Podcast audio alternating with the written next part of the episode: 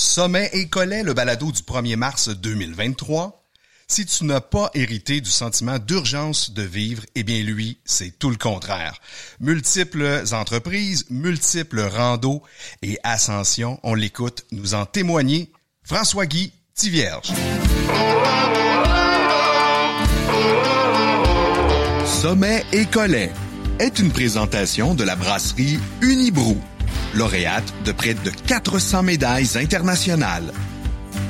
En collaboration avec Telloc, le plus grand bailleur de téléphones satellites en Amérique du Nord.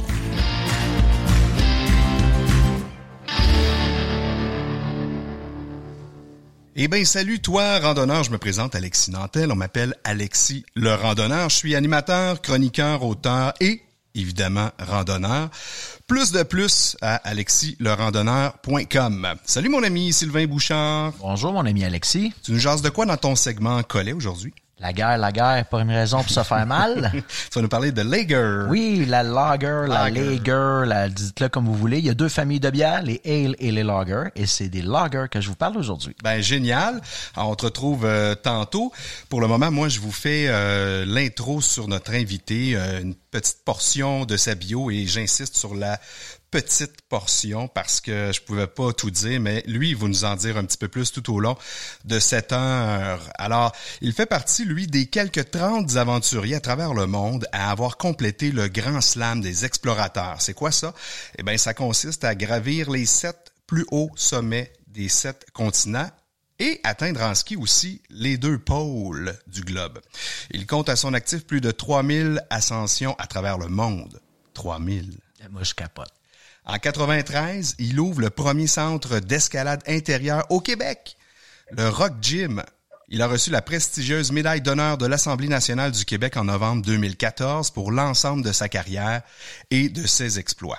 Salut François Guy. Salut Alexis. On te rejoint au bout du fil. Tu as eu un, empêchement de dernière minute, trop occupé dans tes activités euh, professionnelles, mais tu sais, on, on, te prend pareil. On est bien content de t'avoir.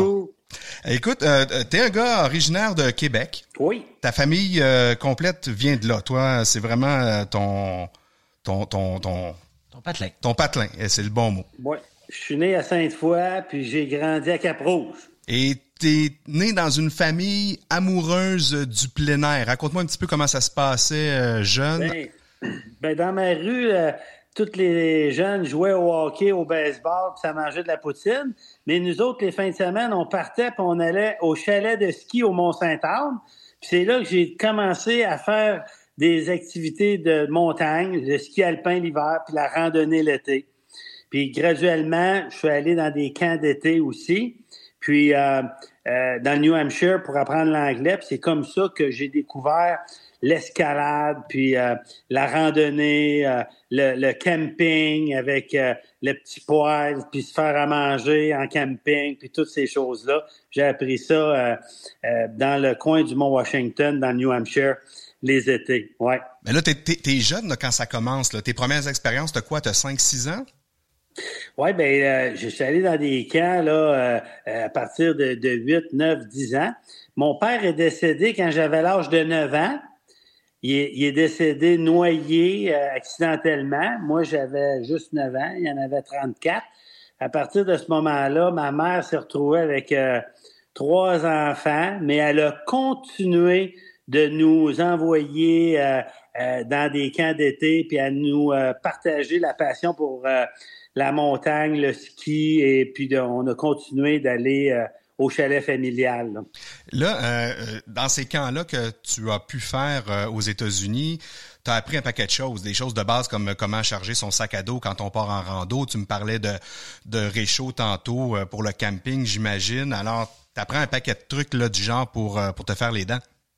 Ben oui, c'est sûr que étant jeune aventurier, on a on avait la, des, des, des Wilderness Challenge.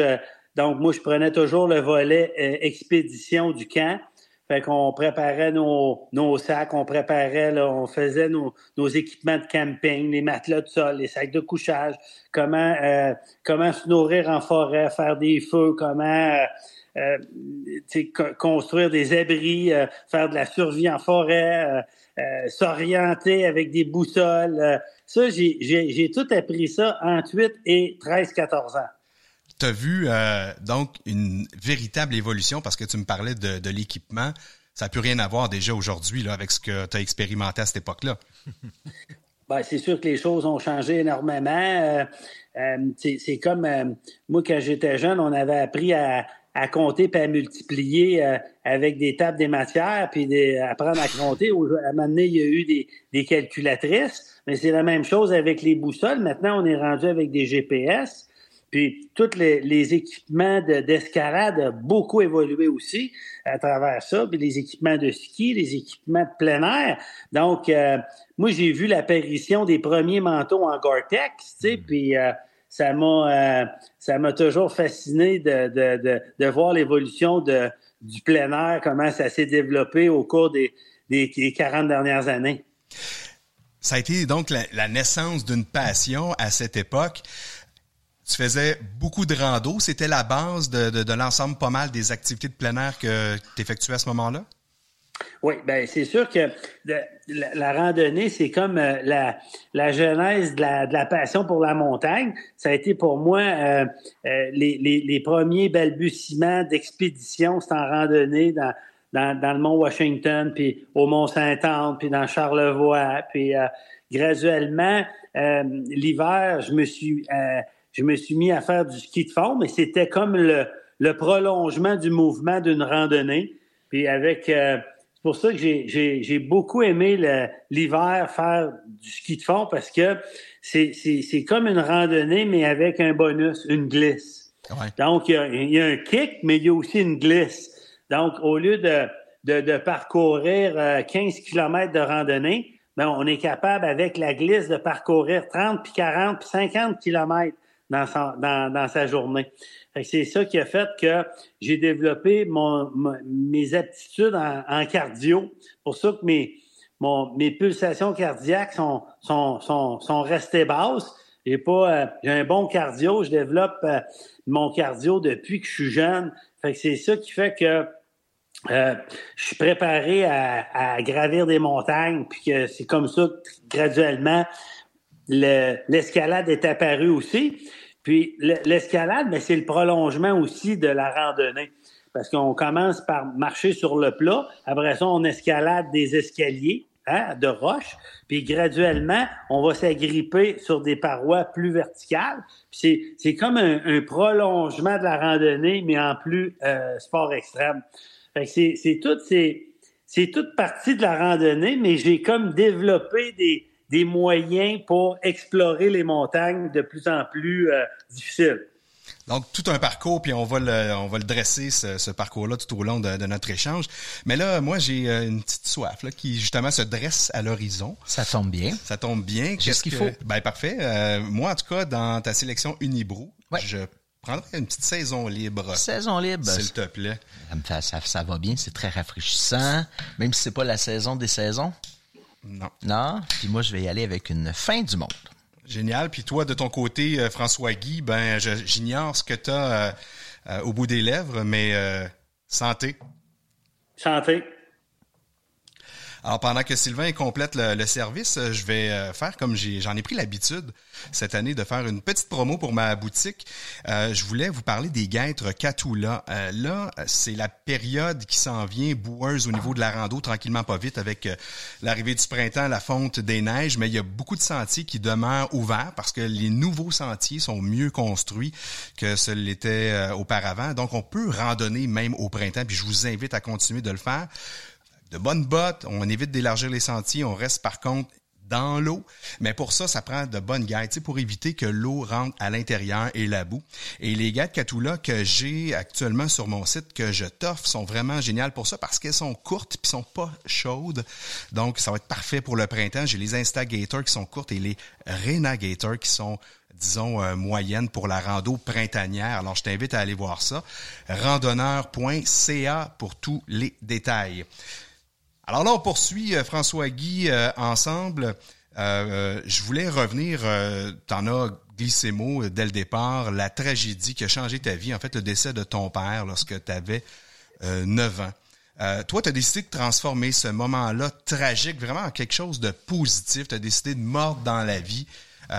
Et c'est ce que ça t'a apporté, cette épreuve.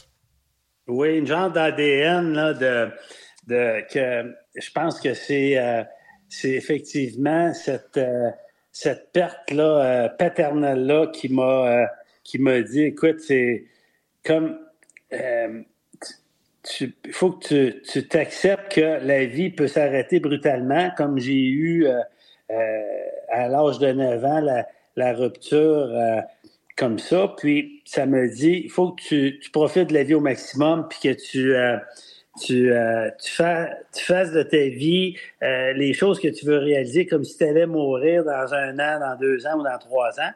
C'est pour ça qu'encore aujourd'hui, j'ai toujours ce, ce, ce, ce, goût de vivre-là comme si il fallait que j'en profite comme, comme si demain j'allais mourir. Donc ça, c'est mon ADN, c'est que euh, quand euh, je, je vais faire des montagnes, c'est vraiment pour vivre intensivement. Puis euh, j'ai assez de sagesse pour être capable de, de, de, de, connaître mes capacités, puis savoir dire non, puis redescendre si je vois qu'il y a du danger. Mais par contre, je suis quelqu'un qui aime l'adrénaline, j'aime une vie intense, puis c'est comme un film d'action, ça passe vite. Puis la vie passe vite quand tu es occupé. Encore plus, oui. Tandis que la vie passe pas vite quand tu es assis à, un, banc d'attente ou une salle d'attente, là, euh, dans une urgence, tu regardes un, horloge ou tu es devant un, film qui est long, long, long, puis qui est plate. Mais ça, ça, ça, perd du temps, puis c'est long, puis tu t'endors. Donc, moi, j'ai choisi de vivre une vie active, puis qui est une vie, une vie d'action intense. Certains diront par les exploits que tu as réalisés, les défis que tu as surmontés, que tu as mis en danger ta vie euh, à plusieurs reprises. comment tu vois ça, toi? Parce que oui, il y a mort dans la vie, mais est-ce qu'on veut se mettre à risque euh, tant que ça? Ou d'abord, est-ce que toi, tu le vois de cette façon-là? Ben, en fait, euh, si on est toujours prudent, même dans les sports extrêmes, ben, il peut arriver des accidents banals, là, euh, en dehors des activités de sport extrême. Euh, n'importe quelle activité de la vie comporte des risques. Euh, moi, j'ai toujours dit, vaut mieux profiter le plus possible d'activités de, de, sport extrême de façon sécuritaire pour, euh, pour avoir une vie euh, remplie d'émotions, de, sensations fortes, puis de belles histoires à raconter. Mais euh, l'objectif, c'est c'est pas de monter la montagne, c'est de revenir vivant. Fait que ça, c'est sûr que pour moi, il y a il y a toute la notion de, de, de vivre longtemps. Là, je veux pas je veux pas mourir jeune comme mon père. Là, tu veux en profiter euh, davantage. Fait que ça, tu, restes dans l'esprit de vraiment de mordre euh, dans la vie. Oui. Faut mordre dans faut, faut mordre dans la vie comme dans une pomme avant que tu n'aies plus de dents. Il faut que tu en profites maintenant. Oui, absolument. Écoute, euh, moi, je veux revenir en arrière. Écoute, tu as fait bien des trucs, mais un, disons, une de, un de ces défis-là qui m'a toujours marqué, c'est la fois où tu as escaladé un iceberg en, en plein Atlantique Nord. Euh, si je me trompe pas. Euh, ça m'a toujours fasciné, ça, que tu te sois lancé là-dessus, parce qu'évidemment, il y a, il y a, là, c'est un endroit où il y a beaucoup de risques, on va se le dire. Euh, l'iceberg peut basculer, euh, il peut casser, il peut fendre, il peut arriver bien des affaires. Puis c'est, pas un petit iceberg là, ça avait quoi? Écoute, peut-être l'équivalent de deux, trois triplex de haut là, quelque chose comme ça. Oui, en fait, euh, euh, la majorité des Québécois vont partir en avion 2500 km pour aller passer deux semaines dans le sud. Ben, moi, j'ai pris euh, l'avion 2500 km pour aller au nord, puis d'aller escalader des icebergs au large du Groenland.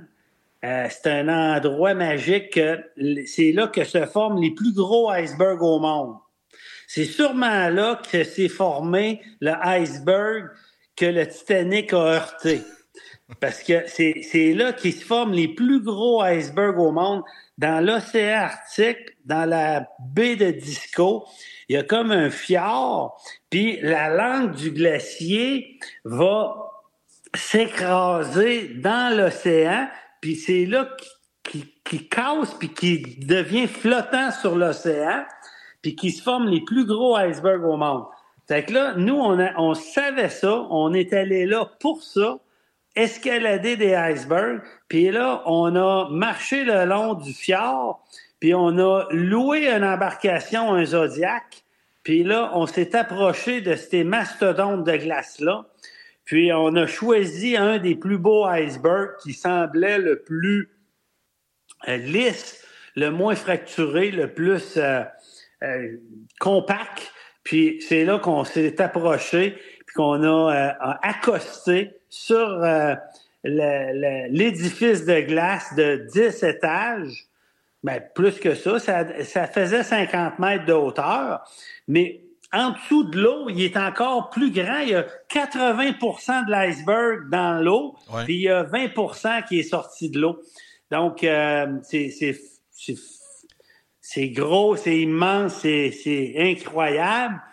Puis euh, c'est démesuré, puis c'est là qu'on développe beaucoup le respect puis l'humilité face à la nature. Puis au cours de mon ascension, je grimpais, euh, puis là, à un moment donné, euh, j'ai mis ma première vis, puis ça a fait une, une fracture, puis un bruit tellement immense. C'est comme si je réveillais un dinosaure endormi depuis deux millions d'années. C'était complètement capoté. Fait que là, c'est comme si j'y enfonçais une aiguille dans la colonne vertébrale, tu sais, et qui s'est réveillé. Fait que j'ai eu peur, là. J'ai encore des frissons juste à raconter l'histoire. Je comprends. Mais, mais, vous étiez... Fini, Excuse-moi. fini mon ascension, puis là, j'arrive en haut, je vois la vue de tous les, les autres icebergs voisins. C'était comme si j'étais au sommet d'une montagne, puis que je voyais une vue spectaculaire au sommet de, l'Himalaya. Mais t'es au milieu d'un océan. C'était un rêve incroyable d'escalader un iceberg. Ça s'est fait jamais fait ça dans, dans le monde d'escalader des icebergs. En, en 2001, j'ai été le, le, premier humain à escalader des icebergs au large du Groenland. Puis, lors de la descente, ben là, euh, je voulais pas laisser des vis en haut, fait que j'ai fait un abat à coffre.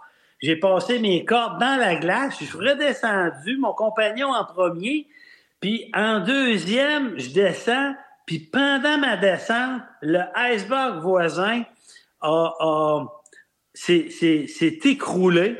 Un, immense bloc de, de 10 étages est tombé dans, dans l'océan. Ça l'a fait une vague grosse comme un tsunami mes compagnons en bateau se sont comme sauvés, ils ont esquivé la vague, puis finalement, 10-15 minutes après, sont venus me sont venus me chercher, accrochés sur mon fil de, de, de, accroché sur un iceberg. Ça, ça a été un des moments les plus forts de ma vie, avec l'ascension de l'Everest, bien sûr, puis la, compléter la collection des sept sommets, mais mais d'aller escalader un iceberg au large du Groenland, pour moi, ça a été comme un, voyage exotique au, au, niveau euh, arctique, polaire, euh, quelque chose d'unique, au niveau culturel aussi avec les Inuits. Et si tu me permets, j'allais justement te poser la question.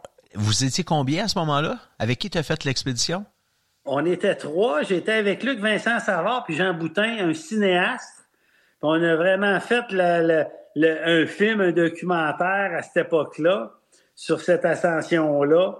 Et puis, euh, écoute, ça a été euh, incroyable. Et, donc, vous arrivez, vous êtes trois, à une place où que les gens sont jamais allés pour faire ce que vous vous apprêtez à faire. Les locaux, là, quand vous dites on se loue un Zodiac puis on s'en va monter un iceberg, ils disent quoi? Comment ils, vous reçoivent? ils disent non, vous êtes fous parce que il n'était pas question, personne voulait euh, nous euh, venir nous reconduire ou nous guider parce qu'il y avait trop peur d'approcher les icebergs avec leur, leur, bateau de pêche. Nous autres, on se promenait dans la marina de, avec tous les pêcheurs, puis on leur demandait, on vient faire un, on vient faire un film, puis ci, puis ça, puis euh, on aimerait ça avoir un pêcheur qui nous amène voir des icebergs, puis on aimerait ça les escalader, puis accoster des icebergs. Et là, il y avait toute peur parce que dans leur famille, ils ont tous des pêcheurs qui sont morts en bateau à cause qu'un iceberg a fait des grosses vagues puis sont tombés en bas du bateau. Hmm. c'est comme une cause assez euh, perdue. Euh, c'est une cause de mortalité fréquente là-bas. Les icebergs qui font chavirer les bateaux. Puis là, il y a trois comiques qui arrivent du sud, qui disent Hey, nous autres, on s'en vient monter ça, cette patente-là. Wow! Ouais. Mais ça a donné le goût à bien du monde. Après ça, il y a eu pas mal d'autres personnes qui sont allées. Puis euh, j'ai revu après ça des films. Si vous faites, euh, mettons, sur euh, Google, François Guy Tivierge escalade un iceberg, là, vous allez vous allez voir la, partie du vidéo où ce que le, le, iceberg voisin se détache puis qui fait une vague grosse comme un tsunami. J'ai déjà vu ça et effectivement, je m'étais dit non mais quelle quelle bande de téméraires. Puis là, j'y parle, j'en reviens pas. Là, t'es poli là. oui. Bon, on va inviter les gens à aller voir ça. Oui, ça, ça vaut la peine. Alors, on va passer. Euh, euh, tu parlais de ta collection des, des sept sommets les plus hauts de, de chacun des sept continents et les pôles. Euh, c'est une chose de les faire, mais toi, tu les as fait dans un temps record. Quand même. Quand même. Alors, explique-nous un peu, ça a été quoi la, démarche au départ, puis une fois que tu t'es lancé, comment tout ça s'est enchaîné? Ben, en fait, euh, euh, à la base, moi, je suis un, grimpeur. Un grimpeur de rocher, un grimpeur de glace. J'ai une école d'escalade. J'enseigne l'escalade. Je, je suis propriétaire du Rock Gym. J'ai toujours été très, très proche de la, la partie escalade, mais pas en altitude. Je faisais des, escalades de glace au chute Montmorency dans Charlevoix, des escalades de rochers, puis des voyages d'escalade de rochers, des voyages d'escalade de glace, mais jamais, euh, euh, tu sais, j'avais pensé un jour faire de la, de la, très haute montagne, mais à un moment donné, avec les, euh, le développement de, de, de, mes sports d'endurance, le ski de fond, le cardiovasculaire, je me suis dit pourquoi pas euh, compléter mes, expéditions puis tenter de faire des plus hauts sommets. J'avais quand même euh, fait euh, plusieurs ascensions de, de, de, de, de 4000 le Mont Blanc, puis des, choses comme ça, puis des, des ascensions dans les Rocheuses canadiennes à, à 3000 puis à 4000 mètres. J'en avais fait plusieurs. Mais c'est vraiment dans les années 90 que là, je suis allé à grimper le Mont Bagérati avec Serge Angelucci. Puis là, bon, euh, là, à un moment donné, l'appel de, de l'Everest est apparu parce que mon ami Yves Laforêt, qui était le premier Québécois à avoir fait l'Everest en 91, un bon ami à moi avec qui je faisais de l'escalade, puis il, était pas gros, Yves Laforêt, il était très mince, là. Puis euh, moi, je me disais que dans ma tête, je me disais pour, pour, pour les montagnards, c'est pas des, des, des, personnes qui ont nécessairement la shape là, d'un grimpeur mince. Là. Fait que je, moi, je me je trouvais que la, la, la, la, physiologie, la physionomie d'un grimpeur de montagne, fallait qu'il soit assez euh, costaud, un montagnard. Puis, puis Yves Laforêt revient, puis il dit, François Guy, l'Everest, je suis sûr que tu serais capable de faire ça t'es fort, t'es cardio, tu fais plein de sport. Puis il m'a mis ça dans la tête un peu. Fait que là, les années passent, puis j'ai d'autres amis québécois qui, qui, qui vont à l'Everest, puis les années passent, puis là, à un moment donné, je me dis, je veux pas rester le spectateur de l'accomplissement des autres. Moi aussi, je veux euh, euh, essayer le Mont Everest. Fait que j'ai, j'ai commencé par aller tester ma, ma, ma condition physique puis l'altitude le, sur la Concagua. Puis là, après ça, là, ça m'a donné vraiment les, des, une, confiance en moi. Puis j'ai dit, OK, l'altitude, euh, ça, ça me dérange pas trop au niveau physiologique. Fait que j'ai enchaîné avec le Kilimanjaro, le deuxième euh, sommet que j'ai fait dans la collection des sept. Puis là, je me prépare pour l'Everest. 2008 arrive, c'est la fête du 400e de la Ville de Québec. La Ville de Québec me, me, me, me, me remettre le, drapeau des fêtes du 400e pour que j'aille planter le, drapeau des fêtes du 400e de la Ville de Québec au sommet du Mont Everest. Fait que à ce moment-là, j'ai comme un, un, soutien financier de plusieurs partenaires, de commanditaires. Puis là, euh, je pars effectivement pour le Mont Everest euh, la même année après le Kilimanjaro. Puis euh, j'atteins le sommet du Mont Everest. C'est toute une épopée. ça dure 53 jours, l'ascension du Mont Everest, parce que faut que tu atteignes le camp de base après 10 jours. Après ça, tu es quasiment une semaine de repos au camp de base. Après ça, une semaine pour atteindre le camp 1, revenir. Une semaine pour atteindre le camp 2, revenir au camp de base. Une autre semaine pour aller t'acclimater au camp 3 puis revenir au camp de base. Puis là, finalement, les, semaines passent, puis euh, la patience euh, euh, devient de plus en plus à bout, comme on dit. On est, on est, mais, mais, mais la, la saison de l'Everest dure euh, deux semaines. Il faut s'acclimater un peu avant. Et la fenêtre de beau temps, elle dure deux semaines. Puis au mois de mai 2008, euh, l'Everest a été fermé à cause que les Chinois ont fermé l'Everest pendant les Jeux olympiques parce qu'ils voulaient pas que personne d'autre qu'eux autres montent l'Everest pour planter le drapeau chinois. Fait que pendant 12 jours, on était comme prisonniers au camp de base avec des Chinois qui encerclaient le camp de base, puis là, on pouvait pas monter. Ils voulaient pas qu'on monte. Fait qu'on a attendu. Puis là, finalement, il y a eu une fenêtre de beau temps qui s'est ouverte à moi entre le 18 et le 24 mai. On en a profité. Puis c'est là qu'on a fait un one push d'une semaine. J'ai atteint le sommet de l'Everest le 22 mai 2008 à 5h30 du matin. Et puis, euh, euh, tu sais, au départ, je pensais pas réussir, mais je me suis toujours dit, je vais, je vais au, moins me rendre jusqu'au camp 1. Si ça marche pas, j'abandonnerai. Mais finalement, ça a marché. Je me suis rendu au camp 2, ça a marché. C'est, c'est d'y aller étape par étape qui a fait que j'ai réussi parce que euh, quand tu arrives au, camp de base de l'Everest puis tu, tu vois l'Everest devant toi, tu te dis c'est pas un film, là. T'es pas en train de regarder là, un film là, avec euh, montage. Là. C'est, toi qui. C'est toi qui es devant l'Everest pour vrai, là. C'est ça, c'est, c'est, du, c'est du vrai. Il n'y a rien de plus vrai que ça, là. T'étais là, puis tu te testais, toi, comme, euh, comme être humain, comme grimpeur aussi. Euh, écoute, toute une aventure. Je me rappelle très bien, d'ailleurs, de ce 22 mai 2008. Euh, c'est quoi les autres sommets, là, pour les, les auditeurs qui nous écoutent, pour compléter ta, la couronne des sept sommets? Bon, tout de suite après, j'avais vent dans les voiles. Je suis allé au Mont Vinson en Antarctique. J'en ai profité pour skier jusqu'au pôle Sud. Euh, je suis resté 55 jours là euh, en Antarctique là euh, au mois de décembre, du, du, 15 décembre au 15 janvier et des poussières 22 janvier, genre une affaire de fou. Et puis j'ai dormi tout ce, ce temps-là dans des tentes à moins 35. Euh, ça a été pour moi une belle épreuve de vivre dans les, euh, les pas des grands explorateurs qui sont allés en Antarctique. Puis pour moi, c'était vraiment euh, une chance que, que, que, que, je puisse vivre ça. J'avais des beaux partenaires. Par la suite, je suis revenu, je suis allé au Mont McKinley en Alaska.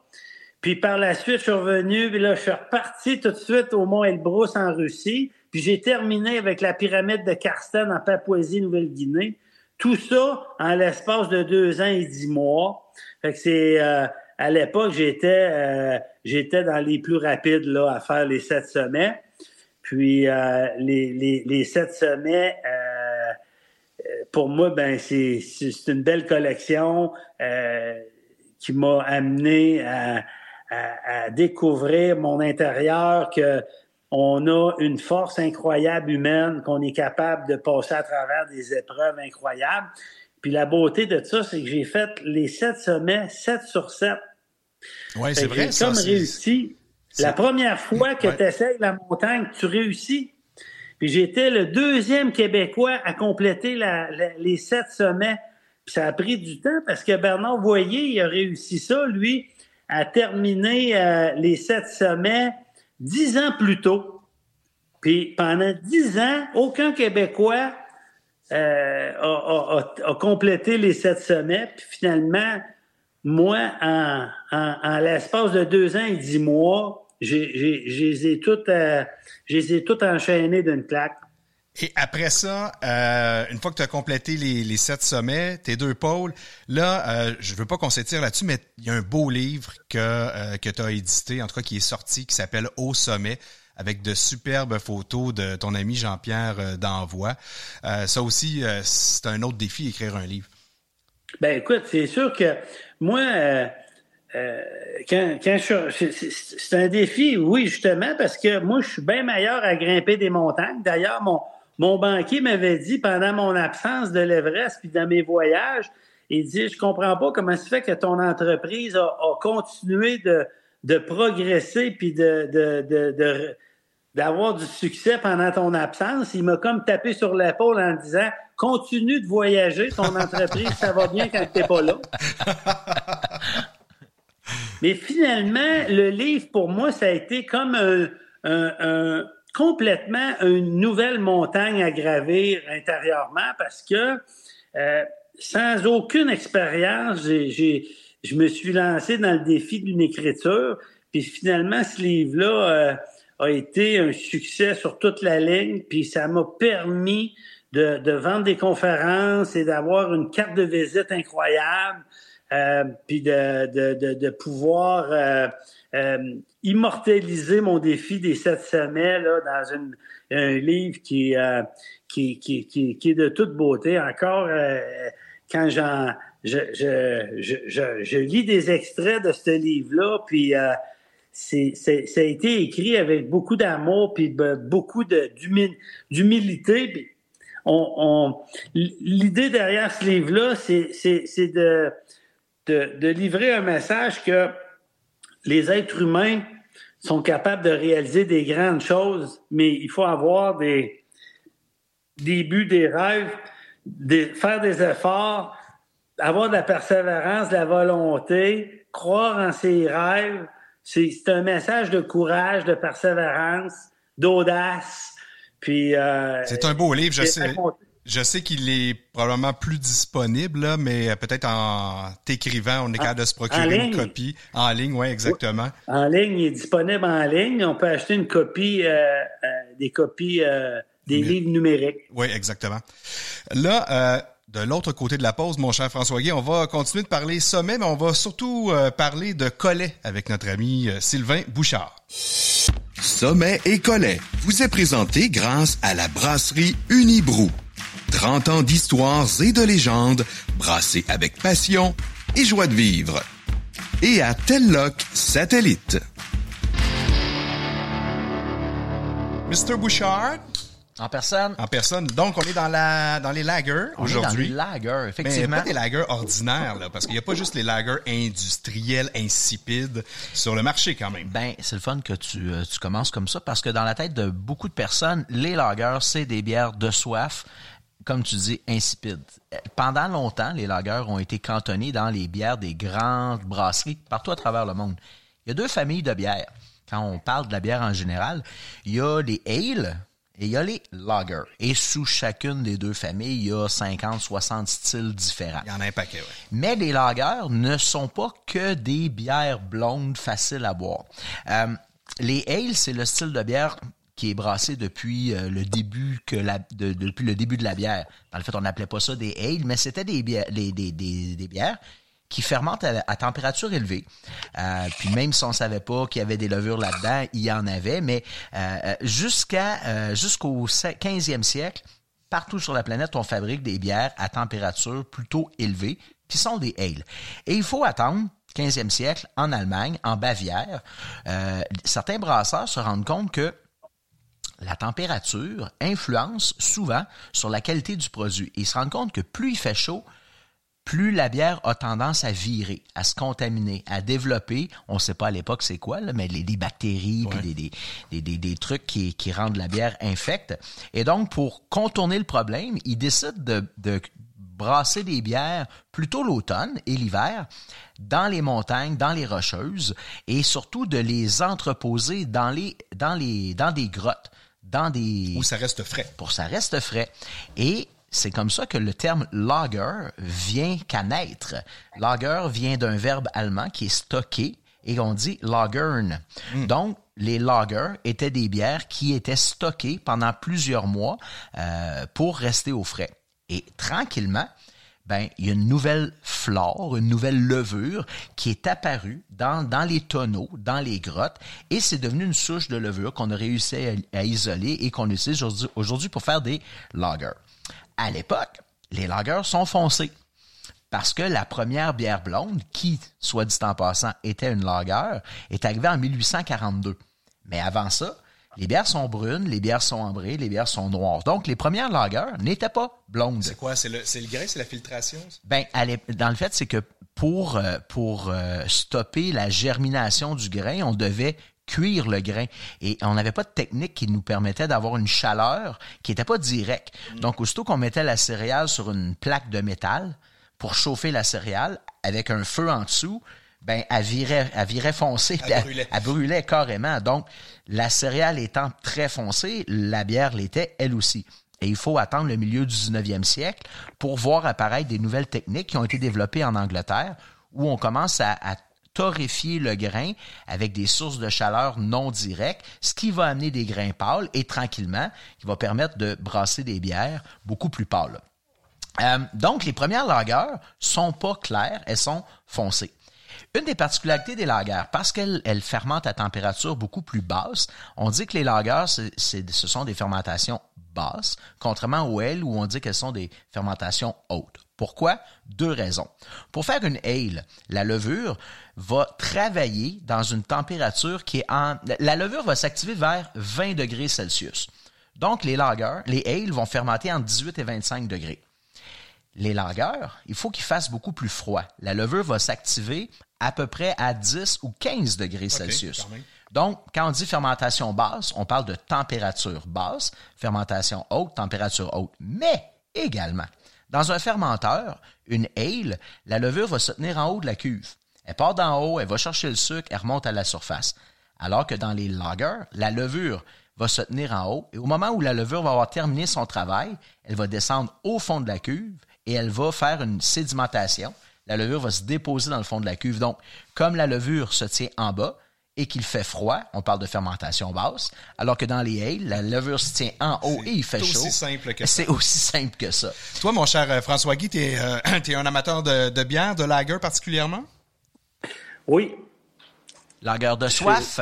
En fait, en fait, euh, euh, j'adore euh, j'adore les rousses, les blondes, les brunes. Ah ben là, OK, t'a- t'a- t'a- t'aimes la bière, là. mais mais je suis pas je je suis pas fou des des, euh, des bières noires euh, ni des bières blanches. OK.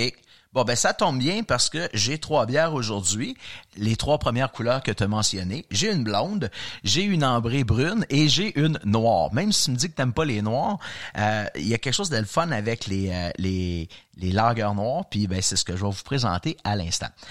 La première bière que je vous présente, ça tombe drôle parce que sans y penser, je viens de me rendre compte que les trois bières que j'ai amenées viennent de trois brasseries de la Nodière.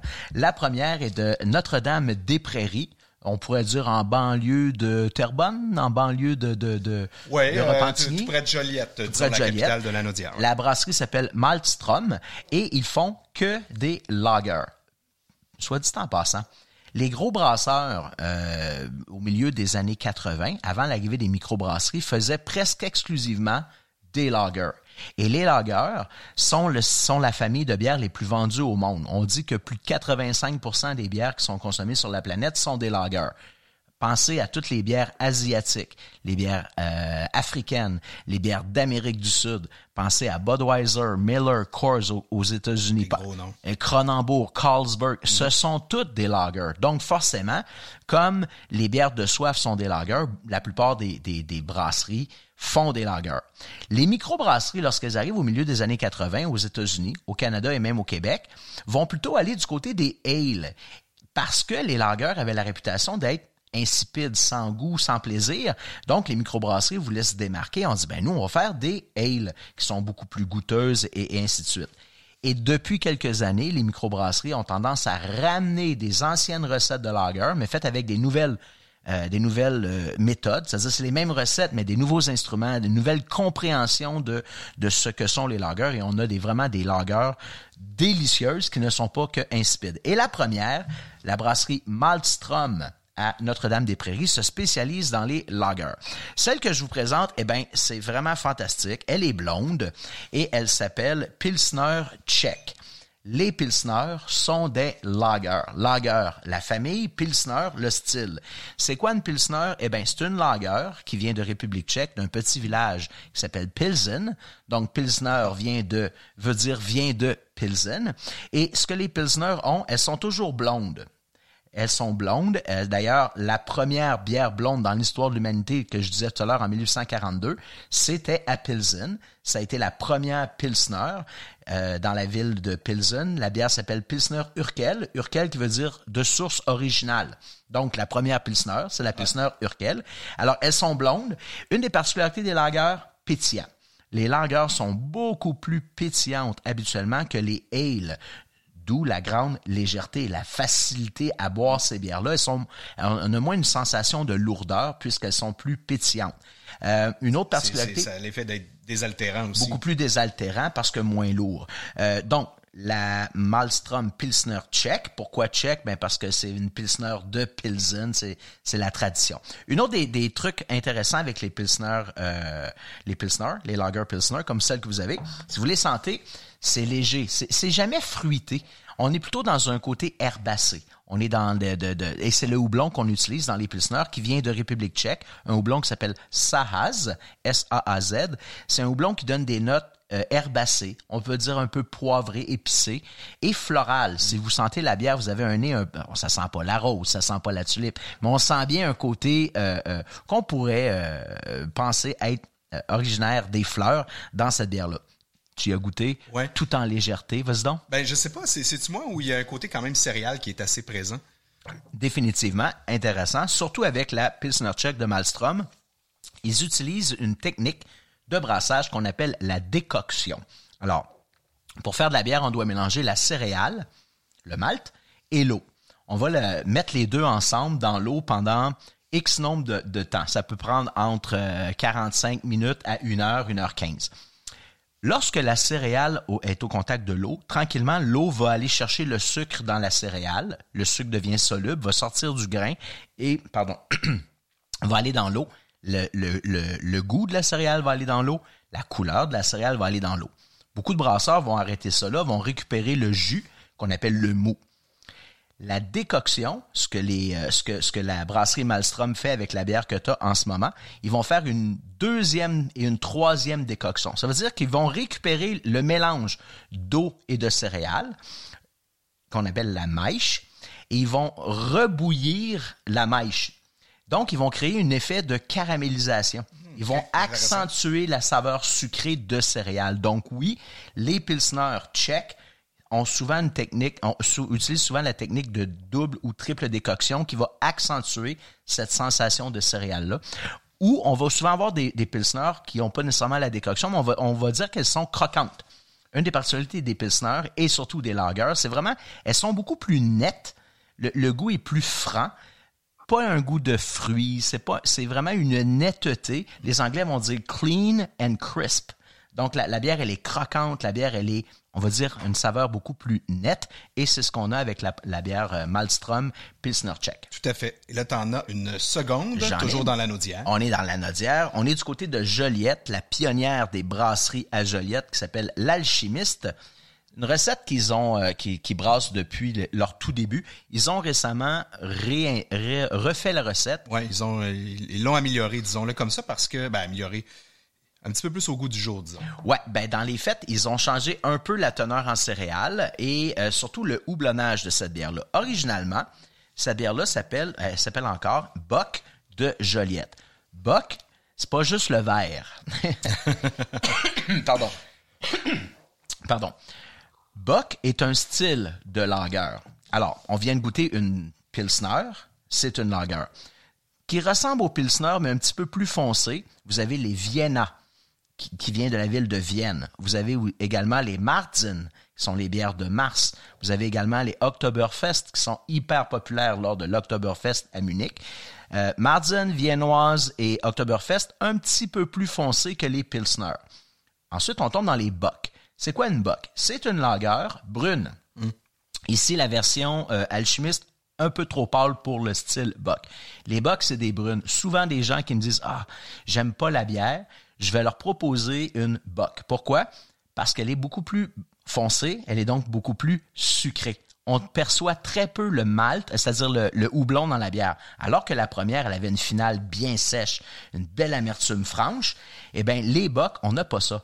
Parce caramel, qu'elle est beaucoup plus caramélisée. Elle- elle, est, Exactement. elle l'est moins qu'elle l'était. Elle est moins qu'elle était. Vois-tu, j'ai pas goûté avant de faire, la- avant de te la présenter et lorsque je l'ai coulée, j'ai fait oh my god, elle est beaucoup plus pâle qu'à l'époque. Une bock, traditionnellement, c'est une, c'est ce qu'on appelle des brunes au Québec, une rousse. Donc c'est le côté caramel qui ressort et donc beaucoup moins amer. Par contre, contrairement à la plupart des bières rousses qu'on boit, qui sont des ales, ben les bocs ont l'avantage d'être des lagers. Et les lagers, grande effervescence, beaucoup plus facile à boire, beaucoup plus léger. Et les bocs vont aller de 6 à 8% d'alcool. Et lorsqu'on tombe en haut de 8, on tombe dans les doppelbock. Ça veut dire une bock double, donc 8, 9, voire même 10% d'alcool. Beaucoup plus sucré, beaucoup plus alcoolisé. Et on a également une déclinaison qui s'appelle la Icebock. E-I-S, donc la glace, bock. Une bock de glace. C'est un peu le même principe que les, euh, les, les, les, les cidres de glace ou les vins de glace. utilisent. Une fois que la bière elle est faite, on va les mettre, on va les exposer au froid. On va faire cristalliser l'eau qui reste dans le liquide. On va le retirer. Ce faisant, on accentue le sucre et l'alcool et l'on se ramasse à des bières beaucoup plus sucrées et beaucoup plus fortes en alcool, beaucoup plus faciles à boire en petite quantité. Et puis il y a également les, les Maybach et les Festbock. Ah, ça finit plus? Ben non. Alors Bock, c'est vraiment c'est probablement le style de lager le plus éclaté. La Maybach, la Festbock, la Bock, la fesse gauche, la fesse droite. Merci, bonsoir. Une petite dernière? Ben oui. Parce que oui, on a tendance de penser à penser que les, euh, les lagers sont des bières blondes de soif. C'est pas le cas. On vient de le voir avec, entre autres, les Bock. Il y a un autre style de, euh, de lager qui gagne en popularité et beaucoup de gens savent même pas que c'est une lager et c'est dû à son nom. Cette bière s'appelle les Baltic Porter ou en français les porteurs baltiques. Et c'est ce que je vous présente. La bière vient de euh, la Valtrie, brasserie Opfenstark. La bière s'appelle Baltic Porter Scandinave. L'histoire de ces bières, les Anglais à la fin du 18e siècle, fin des années 1700, décident d'exporter leurs bières, les porter, qui sont des ales. Par contre, on, on- on décide de sortir du Royaume-Uni et on décide d'aller plus, plus du côté de la mer du Nord. Donc, beaucoup de le voyage est beaucoup plus long. La bière se conserve très difficilement. Donc, du porter qui a 4 ou 5% d'alcool, on va augmenter son taux d'alcool, puisque l'alcool est un agent de conservation naturelle, et on va surtout augmenter sa quantité de houblon, puisque le houblon est aussi un agent de conservation naturelle. Donc, d'un porter peu amer et peu alcoolisé, on passe à un porter très amer et très alcoolisé qui supporte bien le voyage. On arrive en Lituanie, on arrive euh, en, en- en- ben, tous les pays de la- de la- de la mer du Nord. Euh, là où notre ami pourrait vient vraiment aller monter des icebergs. Et euh, les gens de la place adorent ces produits-là. Ça devient vite très populaire. Et localement, on va se mettre à brasser ces bières-là. Mais localement, on fait des lagers. Donc, on a pris l'idée d'une porter forte, mais qu'on va faire en version lager. Donc, on a tous les prop- toutes les propriétés qu'on aime d'une porter, le torréfié, le grain grillé, le chocolat, le café, un petit fond de caramel, des notes un peu fruitées, mais en version lager. Beaucoup plus pétillante, beaucoup plus nette, beaucoup plus franche, et tu peux le voir avec le produit qui est devant toi, Moins licoreuse. beaucoup moins liquoreux parce que plus pétillante. Le corps est beaucoup plus mince malgré son taux d'alcool qui est plus élevé. C'est bon, ça. C'est bon, hein? là, là, vous avez pas vu le visage qu'il a fait, mais il a vraiment dit, c'est bon, ça, avec les yeux qui allaient avec. Donc, voilà. Voilà les lagers. Donc, oubliez l'idée d'une lager bière de soie facile et insipide. Les lagers peuvent être bien d'autres choses. Allez voir votre, votre, votre détaillant de bière spécialisée locale. Demandez-lui de vous faire découvrir le monde des lagers et vous direz comme tout le monde, lager, lager, lager, c'est pas une raison pour se faire mal. Au contraire, Ah, je ça pense que ça va, bien. ça va vous faire du bien. Merci euh, Sylvain Bouchard. Ça me fait du bien. Encore une fois, Euh, ça me fait plaisir. encore une fois très instructif. J'espère que notre ami François Guy euh, a appris des choses. En tout cas, moi j'ai encore appris des choses. Et chaque fois, ben, c'est un bonheur de découvrir ce monde-là. Des bières, puis là, cette fois-ci, ben, des bières de, de chez moi, de ma région. Oui. Génial. François Guy, on est de retour avec toi. On va euh, continuer euh, avec tes euh, sommets, mais là, avec un projet bien particulier que tu as lancé il y a euh, déjà quelques années, ça passe tellement vite, parce que tu as fêté ton 55e anniversaire et euh, tu voulais pour ça réaliser 55 montagnes, 55 ascensions pour tes 55 ans. Et là, faut le dire, il t'en reste déjà juste 13 à faire. tout, Oui. tout ça pendant, avant, tu as commencé en 2019, hein, c'est ça, juste avant la pandémie. Septembre, septembre 2019. Donc, euh, en septembre prochain, ça va faire euh, quatre ans. Donc, c'est euh, c'est ça. Donc, euh, Et tu t'étais donné euh, 5 ans pour le, le faire. Cinq ans, ouais. Fait que ça, ça va très bien. J'étais 42 de fête. Je suis vraiment content. Ça m'a permis d'a- d'avoir une, euh, une, une, euh, une- comment je pourrais dire ça? Donc, euh, c'est qu'il y a toujours derrière chaque montagne se cache une autre montagne. Des, fois- des, des- des fois, dans, dans, dans la vie d'un alpiniste, on est souvent, ah, on, on met tous nos œufs vers un projet, on s'en va dans, on se dit, bon, ben là, on s'en va monter une montagne, puis, euh, là, après ça, on revient, puis là, on, pense que, quelle autre montagne qu'on irait bien faire, puis finalement, on perd beaucoup de temps. Tandis que moi, ce que j'ai fait, c'est que je me suis fait une, liste d'à peu près une centaine de montagnes, puis je me suis dit, je veux faire 55 montagnes en 55 mois autour du monde en 5 ans, puis ça a comme euh, ça m'a poussé à, enchaîner euh, puis à, garder la forme puis euh, à voyager autour du monde. Puis euh, je pense que le, message que je retiens de ça c'est que c'est bon de se faire des listes de choses à faire. Ça nous permet de les réaliser pour vrai tant, tant que tu les as pas écrits tu n'as pas fait de plan ben c'est toujours ben Peut-être. Mais si tu te fais une liste officielle, écoute, il y a des grosses chances que tu réalises quand tu te fais une liste écrite. Là, dans, dans, dans ces, cinq- dans ces 42-là que tu as réalisés jusqu'à maintenant, tu as quand même des, des coups de cœur euh, plus que d'autres, même si c'est euh, toutes des belles montagnes. Euh, mais tu m'avais parlé, euh, entre autres, euh, de ton ascension au Pérou. Oui. D'ailleurs, c'est, c'est, c'est l'été, l'été dernier, je suis parti avec Alfred Boivin, puis on est allé faire l'Alpamayo, qui est reconnu mondialement comme étant l'une des plus belles montagnes du monde. C'est un sommet de 5897 mètres. C'est un sommet qui est en haute altitude. Ça nous a pris huit jours pour faire euh, l'aller-retour, puis d'atteindre le sommet. Ça a été pour moi un accomplissement. Et puis, euh, tu sais, c'est. Même si tu as fait l'Everest, là, chaque montagne après, même si elle est plus petite, l'important, c'est la beauté de la montagne. C'est. C'est les gens me disent toujours Ouais, tu as fait l'Everest, qu'est-ce qui te reste après? Ben, des montagnes sur la Terre, il y en a plein. Mais, mais dis-moi donc, quand tu dis les gens disent que c'est une des plus belles montagnes du monde, après que tu aies fait les sept plus hauts sommets sur les sept continents, qu'est-ce qu'elle a de spécial? Tu reviens puis tu dis, wow, pour moi, c'était un accomplissement. Qu'est-ce qu'elle a, cette montagne-là, qui, qui, qui permet de la classer comme parmi les plus belles? Ben, premièrement, elle a été, euh, euh, elle a été euh, identifiée dans plusieurs magazines, plusieurs livres, plusieurs. euh, dans la liste là, de plusieurs grands alpinistes, l'Alpamayo figure dedans. Fait que c'est rendu un, un icône, un peu comme euh, le Cervin en Suisse, c'est comme Assiniboine dans les Rocheuses canadiennes, c'est comme le El Capitaine au Yosemite. C'est des, des gros icônes, là, euh, que c'est des, montagnes, des gros symboles. Le Kilimanjaro en Afrique, euh, le Mont Everest au Népal, c'est, il y a de, ces montagnes-là que par leur forme ou par leur altitude, mais l'Alpamayo, c'est pas l'altitude, c'est, c'est sa forme, c'est sa beauté. Ça a l'air d'une, ça a l'air d'une, princesse voilée blanche qui, qui t'accueille les bras ouverts. C'est, épouvantable la beauté de cette montagne-là, là. Oui, parce que c'est une montagne. Euh, tu parlais de 5800, 700 mètres, là, 800 mètres.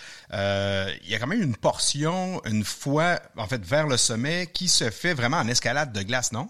Oui, oui. Là, il y a huit longueurs de corde, là, assez. Euh, euh, écoute, c'est huit belles longueurs de corde. C'est comme, c'est comme faire la chute Montmorency huit fois, là. Fait que tu es en haute altitude, là, puis il faut que tu mettes des vis à glace puis t'es à la pointe de tes crampons avec tes piolets, puis là, tu montes, c'est quelque chose. Puis quand tu arrives au sommet, t'es comme encastré dans des, des cannelures géantes de glace avec des corniches.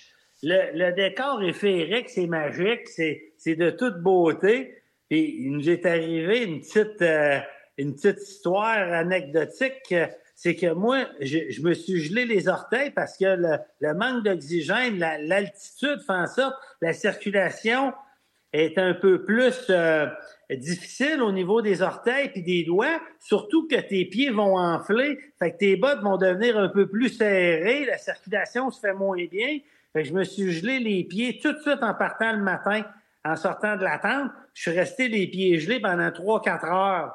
Quand je suis arrivé à dans le, mur principal, ben, j'ai dit à mon partenaire, j'ai dit, écoute, euh, euh, euh, je peux plus continuer les pieds gelés comme ça. Fait que, fait que là, j'ai, j'avais appris une technique, c'est que tu enlèves tes bottes, puis tu mets un pied sur le ventre là, d'un compagnon. Puis c'est ça que j'ai fait. J'ai mis mon pied, un pied à la fois, dans son, dans, en dessous de ses vêtements, sur son ventre, pendant cinq minutes chaque pied ont dégelé. Après ça, j'ai remis mes bottes, je suis reparti avec le gros sourire, puis on a atteint le sommet. Wow! Tu me l'avais pas compté, celle-là. ah, quand même. Euh, d'autres montagnes qui ont marqué mes 55, c'est les, les, les, les Trissima de Lavarado en Italie, dans les Dolomites, où j'ai passé 22 heures à escalader, 22 longueurs de corps avec des longueurs en 5-12. Ça, ça a été... Euh, extrêmement difficile. Là, j'étais 5-12, euh, euh, François Guy, je, t'arrête. Je veux juste expliquer parce que probablement que même mon collègue ne, le sait pas, mais 5-12, c'est le degré de difficulté de la grimpe. Hein? C'est coté. il y a des cotes européennes, des cotes américaines, mais là, on parle de, de, 5-12. Ça, c'est une cote qui est difficile. Ça, passe de 5-0, le plus facile, jusqu'à 5-15. Puis là, ben, on, on arrive à 5-12, là, puis c'est des petites prises, c'est comme une carte de crédit qui est, qui est collée au mur, puis il faut que tu tiennes sur des petites prises minuscules. c'est, dur pour les doigts, c'est dur pour les bras, c'est dur pour le corps. Mais on a réussi à faire l'ascension. Ça a été une des montagnes euh, euh, marquantes aussi. Euh, il y a aussi le Cotopaxi en Équateur. Euh, qui a été une belle ascension. Le Pico de Rizabo au Mexique avec les plus beaux couchers de soleil du monde. Et puis euh, récemment, tout récemment, je suis retourné au Mexique faire une voie de 22 longueurs de corde avec des passages de 5-12, Time Wave Zero, une des voies qui était dans ma liste puis que je suis vraiment content d'avoir coché. La, corde, la, corde, la corde mesure 60 mètres, là. Pour ah ceux, oui. Pour ceux euh, qui, sont pas là. Ah, écoute, celle-là, ça nous a pris 13 heures d'escalade, là, soutenue, là, sur le bout des doigts, là. 13 euh, heures à se tenir sur le bout des doigts. Non, mais c'est tout ça. Puis j'ai fait des belles montagnes dans les rocheuses canadiennes, là, euh, des parois de glace comme Hydrophobia, Whipping Wall. Juste revenir sur le nom de Hydrophobia. Ça, c'est pour ceux qui ont la peur de l'eau. Parce que cette cascade de glace-là, c'est une chute qui est formée par de la glace qui coule, ben, de l'eau qui coule, qui se forme en glace. Mais en haut, il y a un bassin d'eau qui se forme. C'est comme une grosse piscine hors terre qui éclate une fois de temps en temps. fait que t'es, es en train d'escalader, puis la piscine hors terre éclate en haut. Tu reçois une douche d'eau froide. Pour ceux qui l'ont baptisé hydrophobia, parce que les premiers ascensionnistes avaient grimpé au moment où la piscine hors terre éclate. Ils ont reçu toute la chute d'eau sur la tête. Aïe, aïe, aïe. Ça s'est transformé rapidement en glace. Fait que c'était comme glacé après ça, t'as tout mouillé. Est-ce que c'est unique au monde, cette, euh, ce, ce- ce phénomène-là, ou ça se Oui, reproduit ailleurs? Ah oui, oui. hein? Ah oui. C'est, écoute, ça prend les conditions parfaites pour former un- une, genre de piscine hors terre naturelle de, d'eau et de débris de montagne. Puis là, quand ça, ça, ça, ça vient à son rempli, ça éclate. C'est comme un barrage qui éclate en haut. Fait que toi, tu, tu dois rigoler quand tu vas dans un parc aquatique, puis que dans la section enfant, il y a un petit tonneau qui se remplit d'eau, puis qu'aux 10 minutes, qui se vide sa tête du monde. C'est pas... euh, ça, a, ça a été pour moi euh, une, une, euh, une- quand même une peur. Là. Euh, Aïe, aïe, Quand aïe. tu, tu grimpes cette voie-là, tu as comme un épée Damoclès sur ta tête en haut. Tu sais pas si ça va t'éclater dessus ou pas. Fait que quand tu arrives en haut, déjà, tu restes pas longtemps, tu redescends, puis tu te tasses de là au plus vite. Parce que ça, il n'y a pas d'indice hein, pour se préparer à... Aucun, À ce déversement aucun potentiel. indice. C'est comme jouer à la roulette russe. Oui, parce que un moment, euh, au moment où tu reçois la cascade sur toi, tu deviens... euh, Un, t'es dans la cascade, le temps que ça dure, puis après ça, euh, c'est toi qui vires en glace, là. Oui, mais écoute, euh, t'es chanceux de tenir. euh, t'es chanceux de tenir si, si jamais c'est, c'est, c'est- il y a beaucoup d'eau puis des gros morceaux. Et c'est sûr que là, euh, tu pars, tu pars en bas là, tu sais, c'est tout arrache là. C'est un, Ah, il n'y a pas de vis assez longue pour te garder là. non, non, non. hey, tu te vois où, euh, François-Guy, euh, à 70 ans? ben, écoute, je me, je me. Là, je veux juste dire aux gens que t'es- t'es t'es pas rendu là encore. Là. Non, non.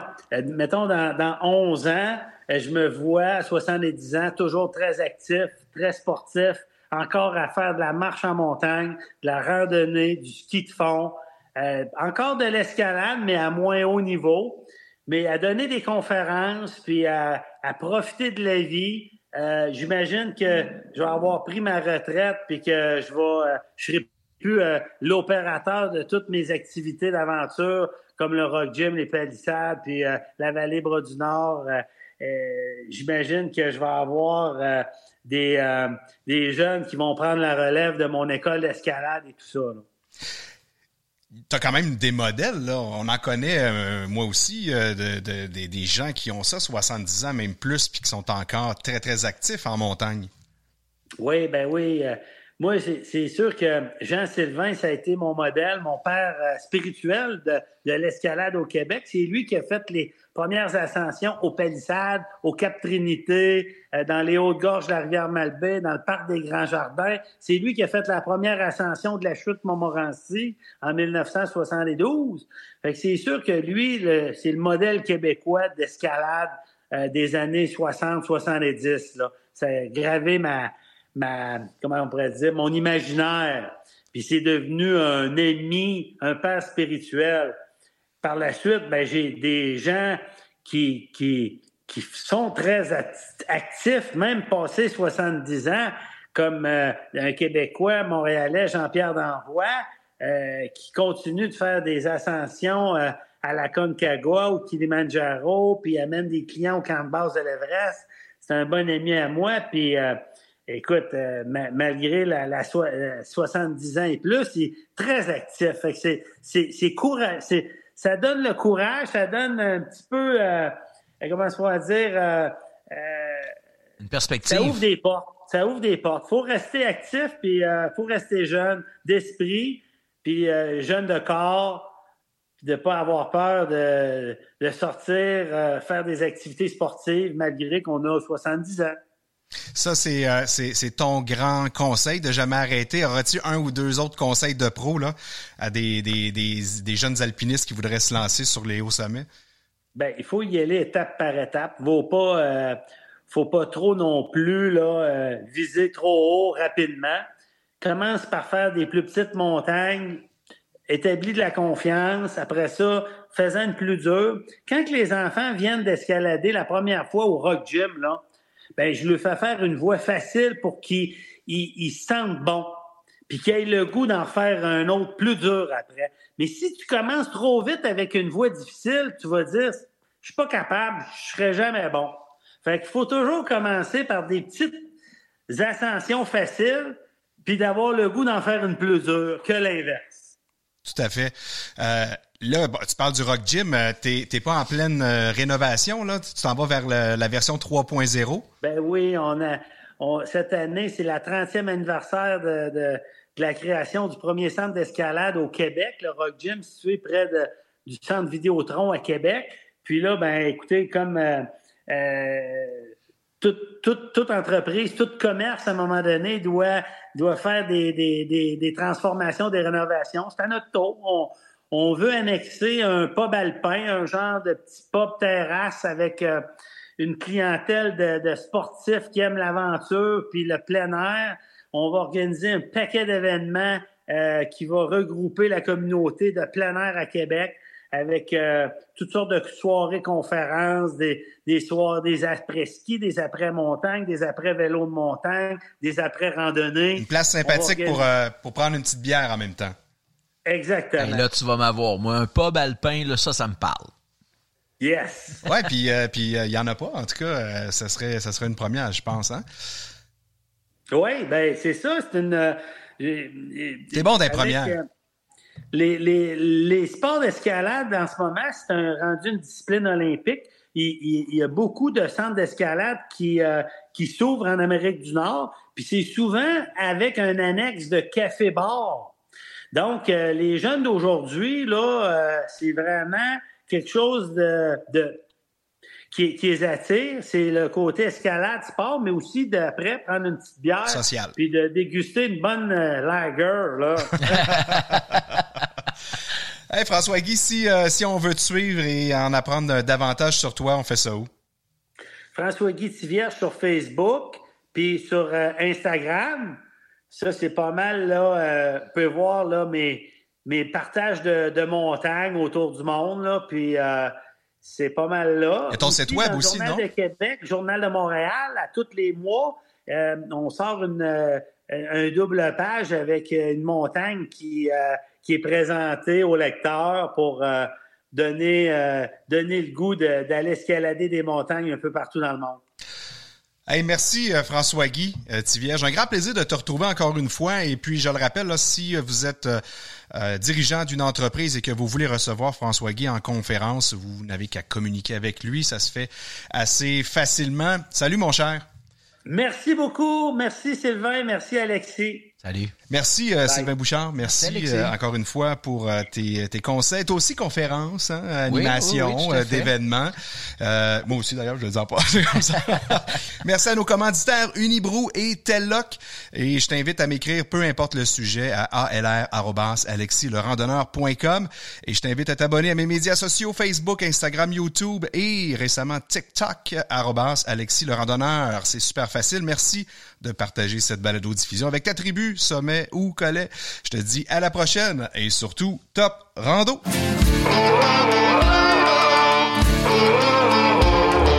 Sommet et Collet vous a été fièrement présenté par la brasserie Unibrou, lauréate de près de 400 médailles internationales. Unibrou, c'est le savoir-faire et l'expertise des bières de style belge refermentées pour ceux et celles qui aiment savourer le moment. Et à Telloc Satellite, pour ajouter à votre sécurité en plein air. Telloc, complice de vos aventures.